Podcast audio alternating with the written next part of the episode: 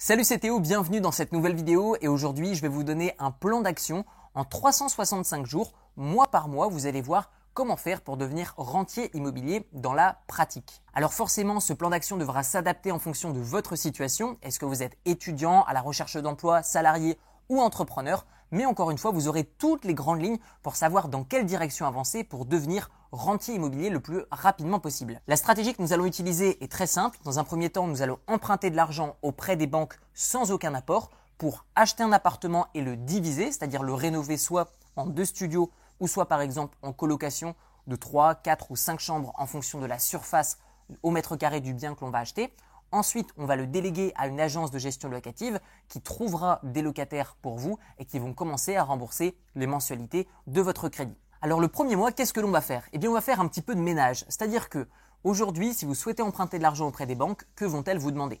Elles vont vous demander des relevés de compte, elles vont vous demander si vous avez déjà un crédit. Et donc, ce qu'il va falloir faire, c'est un petit peu de ménage dans tout ça. C'est-à-dire que ce que je vous recommande, c'est d'ouvrir un nouveau compte bancaire, soit auprès d'une nouvelle banque, ou soit auprès de votre banque, mais tout simplement une nouvelle ligne de compte. Le but, c'est que vous puissiez, dans ces six prochains mois, avoir des relevés bancaires qui sont propres. Comment faire également si vous avez un crédit? Eh bien, dans un premier temps, vraiment le rembourser le plus rapidement possible pour pouvoir augmenter votre capacité d'emprunt au moment où nous allons présenter un projet d'investissement immobilier à votre banquier ou une autre banque. Nous allons également mettre en place un virement automatique, un virement automatique de où à où, de votre compte courant vers votre compte épargne. C'est-à-dire que, admettons que je vais gagner 2000 euros par mois. Eh bien, je touche 2000 euros par mois sur mon compte courant et tous les 5 du mois, eh automatiquement, un virement va se faire, par exemple, de, par exemple, 500 euros de mon compte courant vers mon compte d'épargne le libellé que je vais utiliser pour ce transfert va être épargne mensuelle. Ce qui va nous permettre d'avoir dans mon relevé de compte tout simplement une petite ligne tous les mois, le 5 du mois de chaque mois, qui montre que au futur banquier qui me prêtera de l'argent pour mon investissement immobilier, que je sais mettre de l'argent de côté, ce qui forcément le rassurera et lui donnera encore plus envie de me prêter de l'argent pour mon premier investissement immobilier. Le deuxième mois, vous vous transformez en machine à apprendre. Vous rejoignez des formations en ligne. Vous lisez le maximum de livres possibles sur l'investissement immobilier. Vous rejoignez des conférences. Vous rencontrez des personnes qui ont la même vision que vous et les mêmes objectifs que vous. Je vous assure que le coût que vous allez injecter immédiatement, l'investissement que vous allez injecter dans de l'apprentissage, dans de la formation, cela va vous permettre d'économiser énormément, énormément d'argent au fur et à mesure de vos investissements immobiliers. Beaucoup de personnes font l'erreur de ne pas se former, elles se disent qu'elles peuvent tout apprendre d'elles-mêmes, mais l'investissement immobilier, c'est déjà la plus grosse euh, ligne de dépense de votre vie. Alors le simple fait de mettre par exemple 3 000, 4 000, 5 000 euros, même 10 000 euros dans des formations, dans des connaissances, je vous assure que ça va être rentabilisé énormément. Ne serait-ce que sur le fait d'apprendre par exemple à faire financer les frais de notaire, le fait de payer le moins d'impôts possible, voire pas du tout pendant des années, via un déficit foncier, Comment faire par exemple pour négocier un bien immobilier Comment faire pour être sûr d'acheter au bon prix au mètre carré, même si l'agent immobilier vous dit que c'est une bonne affaire Comment faire pour vraiment se protéger pour ne pas perdre d'argent? C'est ce que vous permettra d'apprendre la formation en ligne, les livres et le fait de rencontrer des gens. Donc dépenser de l'argent et investissez de l'argent dans de la formation, ça va être des erreurs que vous ne paierez pas plus tard. Le troisième mois, on rentre dans un train de vie un peu plus frugal. Que va-t-on faire? Déjà de 1, ce que je ferai à votre place, c'est que je vendrai tous les objets que je n'ai pas besoin, qui sont chez moi depuis longtemps, que je n'utilise pas et qui ont de la valeur. Par exemple, ça va être des vêtements, par exemple, ça va être du matériel multimédia avant qu'il soit trop expiré. Vraiment, vendez un maximum de choses pour augmenter votre capital et si jamais votre banquier vous demande un apport pour valider un projet d'investissement qui est hyper intéressant, que vous puissiez fournir un apport. Notez également que même si vous n'avez pas d'apport à fournir lors de l'emprunt bancaire, mais que par exemple pour des raisons X ou Y, vous avez un empêchement ou par exemple il y a un pépin sur le chantier, eh bien vous n'allez pas devoir réemprunter de l'argent auprès d'une banque, vous pourrez simplement mettre votre apport. Donc le troisième mois, vendez des objets que vous n'avez pas besoin et surtout ayez un train de vie maintenant de plus en plus frugal et peut-être qu'il est temps également de revoir le montant du transfert tous les mois que vous allez pouvoir faire vers votre compte épargne. Le quatrième mois, il va falloir commencer à rentrer dans le dur et pour ça, on va visiter des appartements ou des biens immobiliers d'une manière générale ce que je vous recommande, c'est de faire un maximum de visites durant au moins un mois et d'avoir à l'esprit de ne pas acheter. Pourquoi? Parce que si vous vous dites ok mais s'il y a une bonne affaire, je peux potentiellement me positionner, le problème c'est que vous allez vous mettre de la pression et vous allez visiter moins d'appartements ou moins de maisons volontairement. Ce que je vous recommande, c'est vraiment de prendre du temps, de visiter, d'apprendre, de poser des questions, que ce soit directement au propriétaire ou à l'agent immobilier, et d'apprendre et de négocier pour de faux. Le vrai but de cet exercice, c'est que vous vous décomplexiez le fait de visiter des appartements, de faire des offres agressives, et même si elles passent pas, c'est pas grave. Voyez ça comme un jeu. Nous arrivons maintenant au cinquième mois et vous aurez certainement durant le quatrième mois au moins trouvé une excellente affaire. Que faut-il faire? Il ne faut pas se positionner. Il faut demander l'avis à d'autres investisseurs. Pourquoi? Vous allez être rassuré, même si c'est une excellente affaire, l'investissement immobilier est fait pour vous créer plus de sécurité dans votre vie et pas du stress. Donc, ce que je vous recommande, c'est de consulter d'autres investisseurs et de simplement leur demander leur avis. Par exemple, Salut Théo, est-ce que tu penses que sur tel appartement, je pourrais faire une division Est-ce que tu penses que sur tel appartement, eh par rapport au plan qu'on m'a donné, est-ce que je pourrais par exemple créer une colocation de trois chambres, ou de quatre chambres, ou de cinq chambres?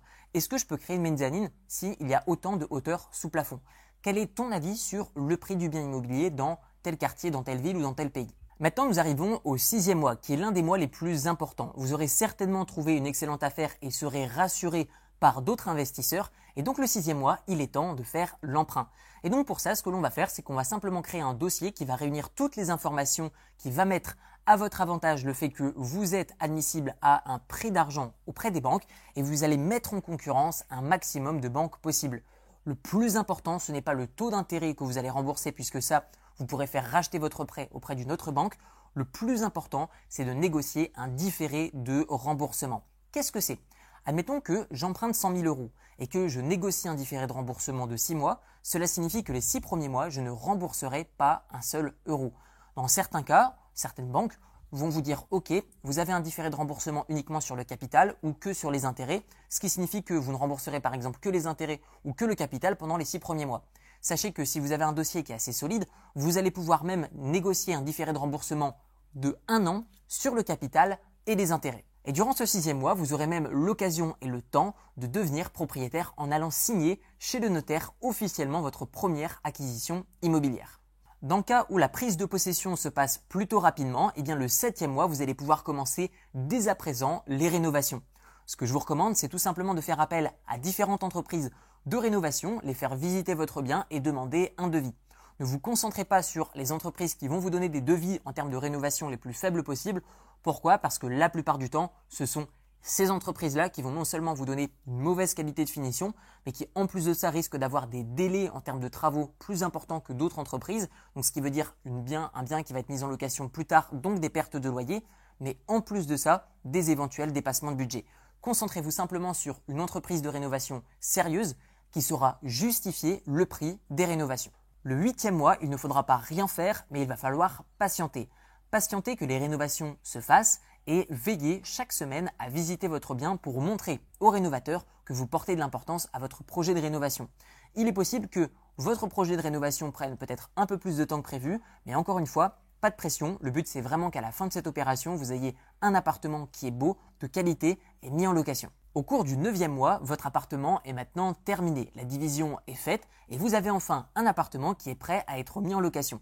Sauf que vous n'allez pas vous-même trouver vos propres locataires, vous n'allez pas effectuer les entrées et les sorties pour par exemple une location en courte durée sur Airbnb ou Booking, mais vous allez donner votre appartement en gestion à une entreprise. La plupart du temps, les entreprises en France de gestion long terme vont vous prendre aux alentours de 10% et les entreprises de gestion qui vont mettre votre appartement ou votre maison en court terme vont prendre la plupart du temps aux alentours de 15% de commission sur les loyers générés. La première réaction que les débutants vont avoir lorsque je vais évoquer 10 à 15% de frais de gestion, c'est que les personnes vont se dire Ah oui, mais je ne vais pas donner de l'argent à des entreprises, c'est mon appartement, je fais ce que je veux, je vais le gérer moi-même. En fait, sur le long terme, ça n'a aucun sens. Pourquoi? Parce que ça va vous empêcher d'avoir plus d'appartements. C'est-à-dire que psychologiquement, vous allez vous empêcher d'avoir plus d'appartements parce que vous allez vous dire que vous devez vous occuper vous-même de vos appartements. À l'inverse, quelqu'un qui va accepter de donner 10 à 15% de frais de gestion, eh bien peut avoir 10 appartements. Tandis que vous, maximum, vous pourrez peut-être en avoir quoi? 3, 4, maximum 5. Mais au bout d'un moment, votre temps vous limite dans vos acquisitions d'investissement immobilier. Donc, déléguez la gestion. Le dixième mois, on arrive enfin à quelque chose de très intéressant, puisque le dixième mois, vous allez enfin toucher vos premiers loyers, que ce soit en court terme ou en long terme, et je vous invite vraiment à célébrer ça avec vos amis et vos proches. Faites-vous plaisir, prenez votre premier loyer et faites vraiment ce que vous voulez avec. Faites-vous plaisir à 100%. Notez que vous avez encore deux mois pour rembourser les premières mensualités de votre crédit. Nous arrivons maintenant au 11e mois, vous n'êtes pas encore pleinement rentier, que vous avez déjà en tête le fait de réinvestir dans un nouvel appartement. Bah oui, vous vous dites pourquoi est-ce que je devrais me contenter d'un seul appartement puisque j'ai tout délégué, tout tourne tout seul, les locataires remboursent les mensualités de mon crédit que je n'ai même pas commencé à rembourser, pourquoi est-ce que je ne regarderai pas par simple curiosité les annonces immobilières? Et en fait, durant ce 11e mois, que va-t-il se passer? Eh bien, vous avez déjà en fait augmenté vos revenus. Parce que pour quelqu'un, par exemple, qui gagnera 2000 euros de salaire et qui va ensuite augmenter ses revenus par le biais des loyers qui vont être générés, vous allez générer un excédent. C'est ce qui s'appelle un appartement, par exemple, qui s'autofinance. Si vous générez, par exemple, 1000 euros supplémentaires ou 500 euros supplémentaires, eh bien finalement vous avez augmenté votre revenu. Ce qui fait que vous avez également augmenté votre capacité d'emprunt. Donc dès ce 11e mois, finalement, vous aurez le temps de monter un nouveau dossier pour emprunter auprès d'une nouvelle banque ou auprès de la même banque si elle continue de vous faire confiance. Nous arrivons maintenant au 12e mois et vous avez déjà votre dossier de prêt pour votre deuxième investissement qui est prêt. Vous avez déjà consulté différents banquiers et vous êtes prêt à signer ce nouvel appartement. Notez qu'également ce 12e mois, vous avez déjà commencé et seulement maintenant à rembourser les mensualités de votre premier crédit et c'est ce qui fait que vous avez envie d'investir encore plus.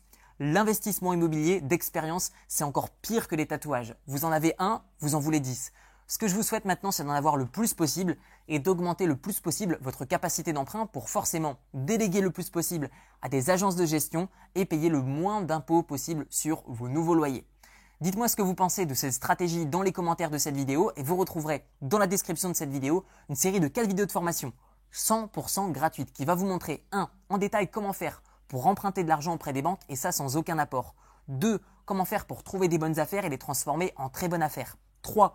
Comment faire pour trouver des locataires qui vont rembourser les mensualités de votre crédit et vous protéger contre les impayés. 4. Comment faire pour ne payer aucun impôt sur la totalité de ces nouveaux revenus immobiliers? Tout ça, c'est dans la description. Merci pour votre attention et je vous souhaite tout le succès que vous méritez. À très bientôt. Ciao ciao.